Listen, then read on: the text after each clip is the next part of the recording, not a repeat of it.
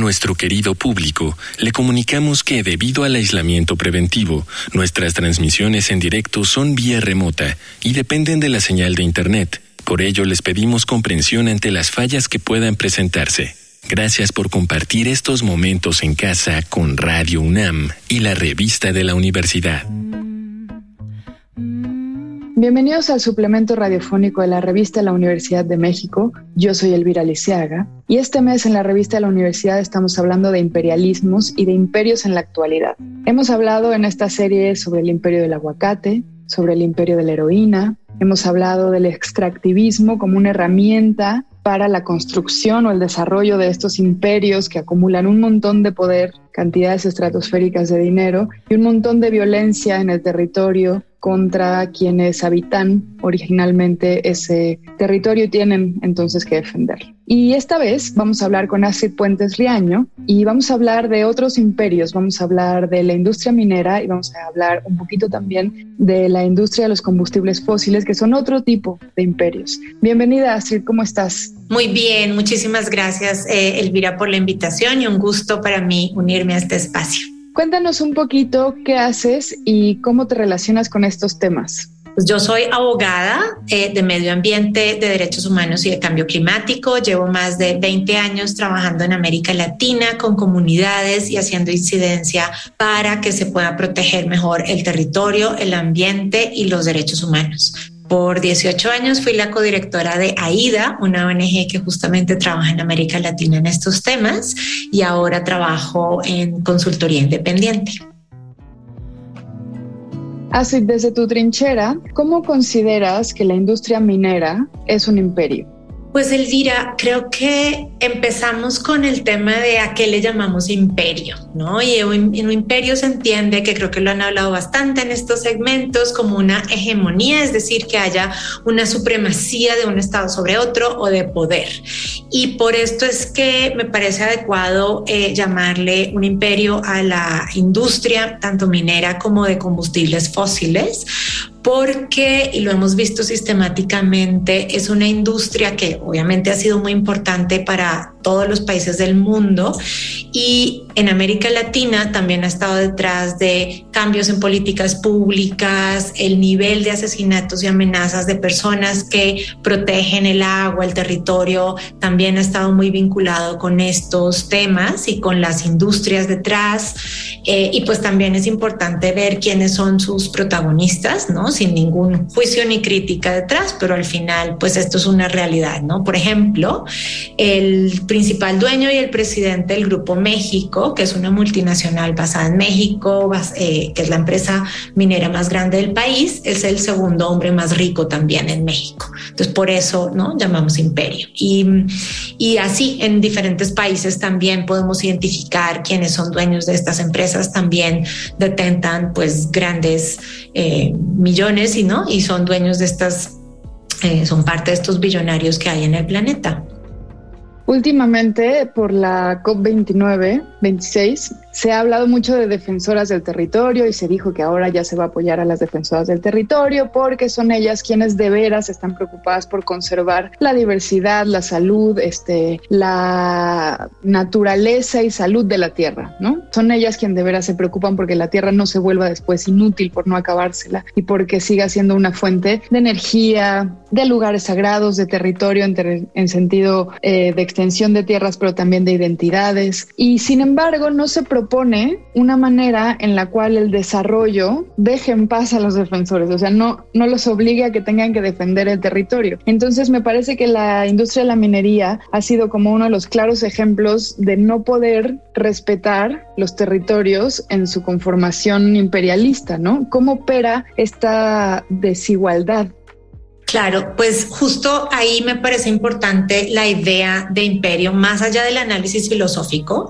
Eh, yo sobre todo trabajo eh, como en la práctica con comunidades y lo que veo es que en la realidad lo que se está sintiendo es justamente este imperio, ¿no? Por ejemplo, Solo en México el 30% del territorio ha sido explorado por la industria minera.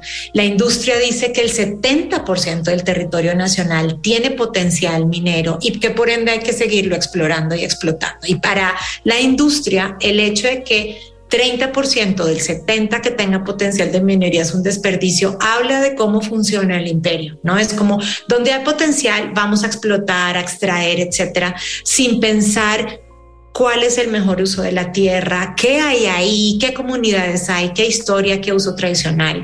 Y sobre todo en una realidad hoy que tenemos a nivel global, además por supuesto México es uno de los países más vulnerables del cambio climático, a nivel global estamos sufriendo una crisis climática y una crisis de biodiversidad y la raíz de estos problemas es justamente la minería y los combustibles fósiles.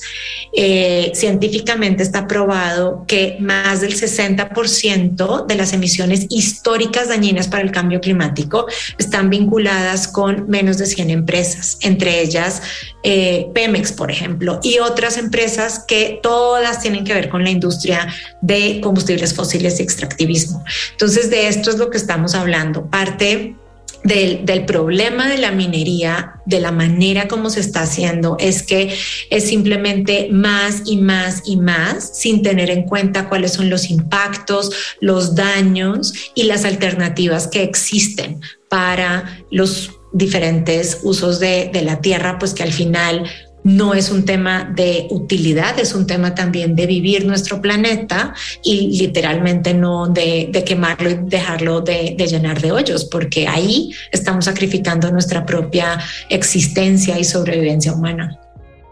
Qué impresionante lo que acabas de decir. ¿Nos puedes dar un ejemplo, Astrid, de extracción mineral en México, por ejemplo, o en Latinoamérica, para entender cómo de veras funciona que llega un poder poderosísimo y se apropia de un territorio? Pues creo que uno de los retos, bueno, hay, bueno, en, hablando de ejemplos en México hay bastantes. Una de las cosas que pasa en México también es que la extracción minera empezó desde la época eh, de la conquista. Entonces también hay, ¿no? O sea, zonas como Zacatecas son tradicionalmente mineras de plata, por ejemplo.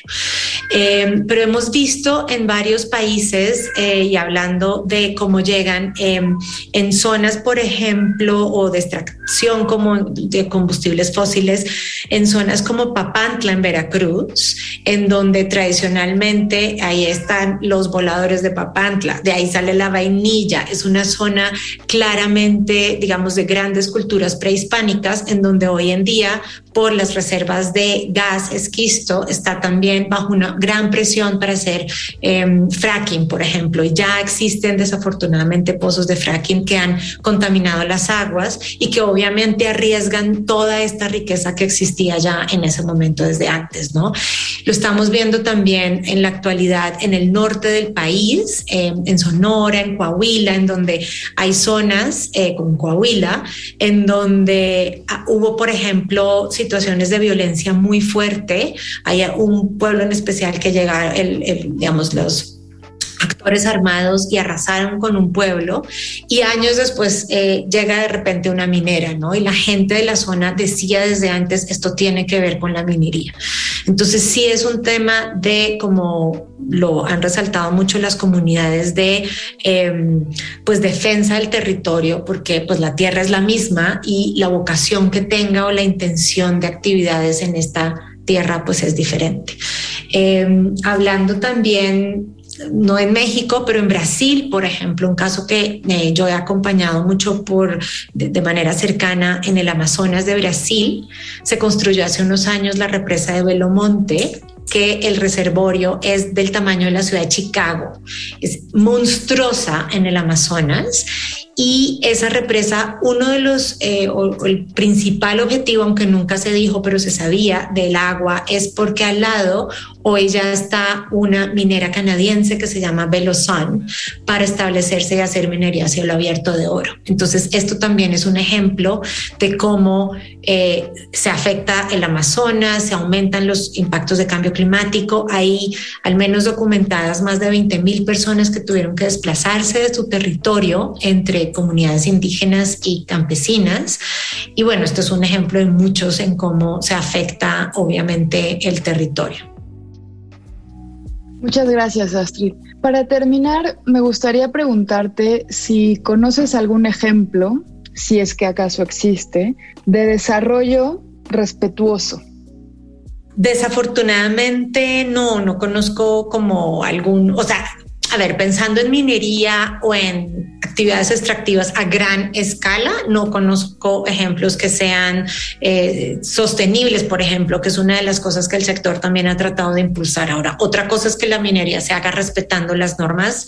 Eso no quiere decir que sea eh, sostenible, ¿no? Em, lo que sí se ha tratado de hacer es bajar los impactos, hacerlo de mejor manera, incorporar a las comunidades, ¿no? Pero creo que una de las cosas, y justo me parece clave por eso también hablar de imperio, es que pues ser consciente que, por ejemplo, el sector minero a nivel de América Latina desde hace más de 10 años, cuando entraron fuerte a la región, una de las cosas que hicieron, por ejemplo, fue hacer sistemático lobby o cabildeo para cambiar las normas, de todas las leyes mineras en América Latina para dejar unos estándares más adecuados al sector. Eh, y esto es algo muy típico, digamos, desde una visión imperialista. Eh, y uno de los temas más grandes creo que tenemos hoy es cómo el sector no ha dejado con todo el poder que tiene ni avanzar la narrativa ni la comunicación a las alternativas que existen en países como México y en general América Latina para generar un desarrollo diferente. Eh, sabemos que nuestros PIBs o todas las economías dependen en alguna parte de la minería, pero los impactos también de esas operaciones no están siendo incorporados ni siquiera desde el punto de vista económico. Luego, los estados están asumiendo también el costo. Entonces creo que ahí también con los ejemplos habría que, para empezar a hacer los números bien y hacer los cálculos de cuánto la minería aporta a nuestros países y cuánto cuesta para ver realmente otras alternativas que existen. Y hay, ¿no? Hay alternativas. Eh, por ejemplo, una de las alternativas importantes es dado el elevado eh, dado el elevado precio del oro, eh, ya hay un montón de oro que se ha explotado a nivel mundial y hay que reciclarlo. Entonces, en lugar de seguir eh, sacando nuevo oro, lo que habría que hacer es recircularlo, reciclarlo o hacerlo en cantidades mucho más pequeñas a través de minería artesanal, comunitaria, ¿no? Eso, digamos, hay otras maneras de hacerlo. Em, la manera como se está haciendo hoy de nuevo volvemos a la raíz del imperialismo, tiene en jaque el sistema financiero, el sistema climático, los derechos humanos, nuestra agua, el aire, el ambiente eh, y en muchos de nuestros países también la seguridad de las personas. Muchísimas gracias por esta entrevista, Astrid. ¿Alguna página o red social donde puedan seguir tus investigaciones y acompañamiento? Gracias, pues me pueden encontrar, eh, uso sobre todo Twitter, que es Astrid Puentes, y también hay varias organizaciones trabajando en esto. AIDA es una, que es eh, en Twitter también AIDA.org o AIDA Español, y Poder también, que es otra organización que trabaja mucho este tema, Fundar, SEMDA, creo que hay varias organizaciones que podamos seguir investigando y aprendiendo. A ustedes mil gracias. Hemos llegado al final del programa. Si quieren leer más sobre imperialismos, les recomendamos los artículos Patria de Nina Bungenbach y El mapa del mundo confundido con su territorio de Susan Stewart. Ambos artículos se encuentran en el número de este mes de la revista de la Universidad de México. Pueden consultarla gratuitamente en www.revistadelauniversidad.mx. Y recuerden que pueden coleccionar nuestros números, escriban a suscripciones arroba revista de la En Twitter, en Facebook y en Instagram nos encuentran como arroba revista-unam. Y sobre este programa pueden escribirnos a arroba shubidubi. Gracias a Yael Baiz y a Miguel Alvarado. Yo soy Elvis Liceaga. Hasta pronto. Este programa es una coproducción de la Revista de la Universidad de México y Radio UNAM.